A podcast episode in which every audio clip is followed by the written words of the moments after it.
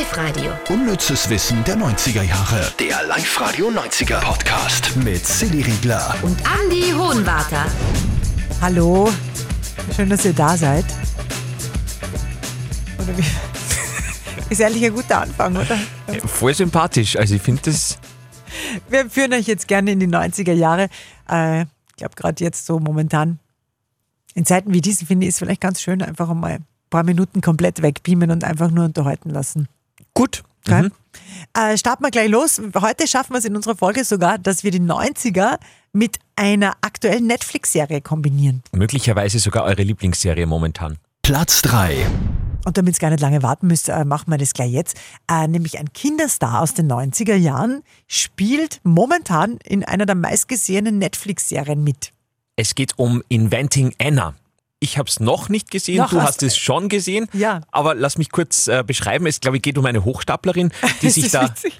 Die, Das finde ich super. Ich habe es noch nicht gesehen, du hast es schon gesehen, aber lasst mich kurz erklären, worum es geht. das ist eigentlich völlig unlogisch. Warum sollte ich das erklären? Du hast recht. Also erklär mal. Also ganz schnell erklärt, eine junge Frau hat sich ausgegeben als reiche Erbin und hat sich so äh, Zugang verschafft zur New Yorker High Society. Das ist eine wahre Geschichte, die Netflix da verfilmt hat und es geht um die Russin Anna Sorokin, also gebürtige Russin. Sie hat aber immer gesagt, sie hat deutsche Vorfahren oder kommt aus Deutschland und ist da immer reiche Erbin und es ist unpackbar, wirklich, was die, also das ist so spannend, was da möglich ist.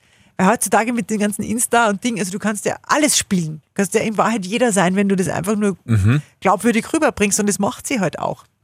Aber es geht ja eigentlich um die Journalistin, die wir heute entlarven wollten. Genau, genau. Und die wird interviewt, also die ist dann schon im Gefängnis und wird interviewt von einer Journalistin in der Serie. Und falls ihr schon gedacht habt, boah, die kommt mir so bekannt vor, diese Journalistin, da sind wir jetzt wieder komplett in den 90ern. Und da geht es um äh, das kleine Mädchen aus My Girl, meine Oh. erste große Liebe, meine große Liebe, weiß nicht mehr, wie der Untertitel war. Und der äh, hat ja damals gespielt äh, Anna Klamski gemeinsam mit Macaulay Culkin, glaube ich, im, im ersten Teil. Und die spielt jetzt die, die Anwältin. Ich finde das so Aber witzig. kennt man sie? Total, total. Ja? Die schaut aus wie, ja, wie die halt in groß. da Vielleicht- ist jetzt eine hübsche junge Frau. Also, was heißt, ja, Auch nicht mehr so jung wahrscheinlich jetzt, gell? Warte, das muss ich schnell googeln, wie alt die jetzt ist. Ich schätze mal so um die 40, oder? Anna Klampski. 42, 43 wahrscheinlich so. Schauen wir mal. 41. 41. Ja, okay. ist geboren 1980. Mir erinnert es total an die Wolke, wie heißt die Schauspielerin? Hegenbart. Mhm, die deutsche Schauspielerin Wolke Hegenbart. Die haben, die haben irgendwie so ein ähnliche, ähnliches Gesicht. Mhm. Findest du nicht?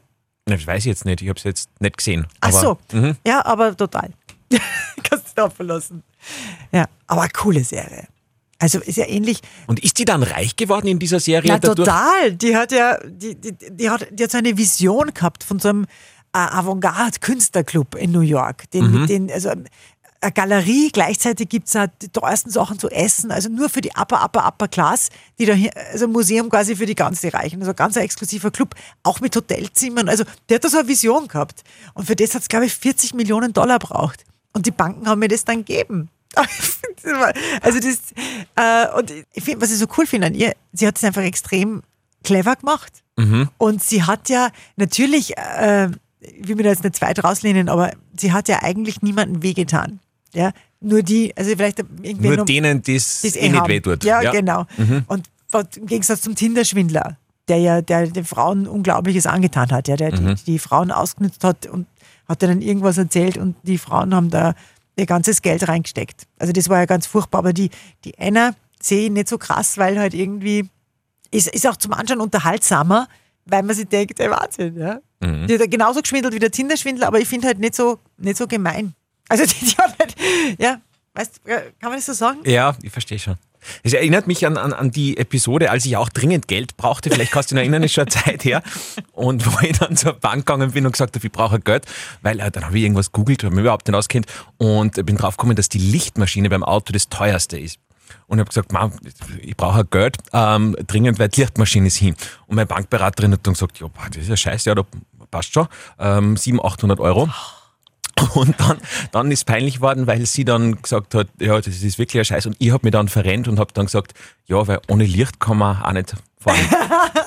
also wirklich keine Ahnung. Und ich glaube, da bin ich dann äh, aufgeflogen, aber sie hat mir es durchgehen lassen. Okay, ich habe jetzt zwei Dinge gelernt von dir. A, eine Lichtmaschine ist nicht fürs Licht verantwortlich. Hast nicht gewusst, da? Nein. Okay. Obwohl bei meinem Auto meine Lichtmaschine kaputt war, da ist dann gar nichts mehr gegangen. Ja, eben. Mein, mein, mein armer Opel, so ist der in die ewigen Jagdgründe verschwunden. Und B, wir sollten eine Serie machen, Inventing Andy. Platz 2. Was immer wieder auftaucht bei uns, weil es auch extrem klasse ist, ist immer dieses, wer hätte die Rolle eigentlich spielen sollen. Das ist ja bei den ganz großen Filmen, egal welchen Film du hernimmst, ist halt immer, also ganz oft jemanden gegeben, der eigentlich erste Wahl war. Wie im echten Leben. genau. Und äh, jetzt.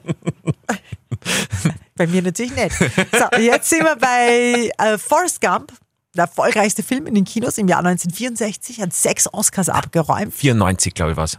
Was habe ich gesagt? 64. Ja, wir sind ja unnützes Wissen der 60er, oder?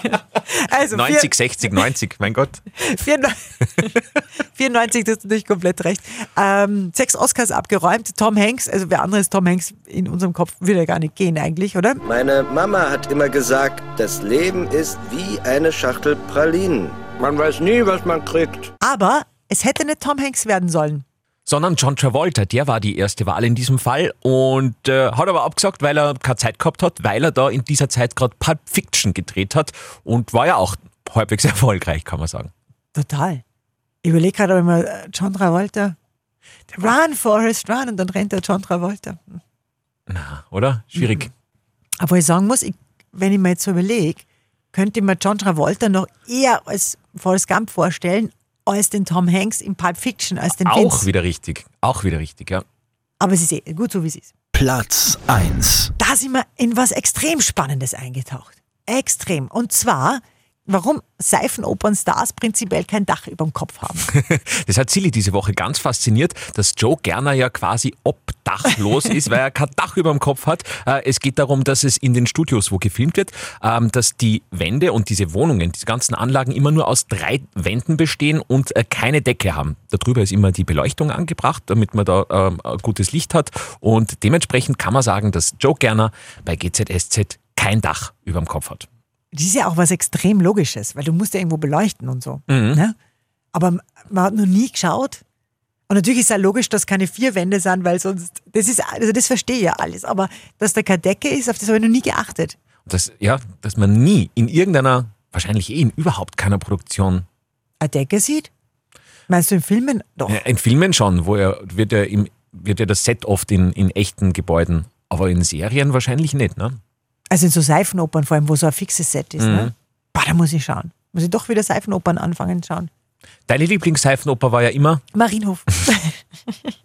Weil es so realistisch war. ja, Stimmt aber. War so. ist jetzt auch schon seit elf Jahren, habe ich gerade gelesen, seit elf Jahren nicht mehr am Schirm. Wirklich. Mhm. Schau, dann schaue ich seit elf Jahren keine Seifenopern mehr. Gar nicht mehr. Na, hast du, hast du mal, du hast doch GZSZ angeschaut, Ich habe unter uns GZSZ und alles, was zählt, geschaut. Oh mein Gott, du hast kein Leben mehr gehabt. Nein. Alle drei. Und dann äh, 2013, glaube ich, habe ich damit aufgehört. Ich bin jetzt auch seit neun Jahren trocken, ist gut. Ah, das mit der Decke? Kannst du dich erinnern, der Christian, ein Ex-Kollege von uns, der hat einmal im Set von der Lindenstraße gearbeitet, dann nach Live-Radio. Echt? Mhm. Und der hat dann einmal beim Feierabendbier richtig coole Dinge erzählt. Leider Gottes habe ich alles vergessen, bis auf eines, dass die Requisite ganz speziell ist bei Lindenstraße oder war, weil gibt es ja auch nicht mehr. Mhm. Und zwar, dass da die Bäume, die haben Bäume gehabt in der Lindenstraße und die haben dann extra, wenn dann Frühling war oder so, handbemalte grüne Blätter auf die Bäume pickt, was ewig dauert hat, dass halt wie Frühling ausgeschaut hat. Ach Gott. Aha. Das ist mir hängen geblieben. Und ich glaube, er hat viel spannendere Sachen erzählt, nämlich auch Gehälter und so. Aber mir sind nur die Blätter hängen geblieben. Hm. Leider, das, tut mir leid. boah, ist das ein Aufwand für, für Ja, nichts. stell dir Ne? Das sind ja nur so Zwischendinger. Ja, Boah. Also das finde ich extrem spannend jetzt. wirklich. Ja, das ist für mich jetzt das Spannendste dieser Woche. Ja, weil das andere hast du schon gewusst. Das stimmt, ja. Ja. Hey, wir hören uns wieder nächste Woche. Passt gut auf euch auf.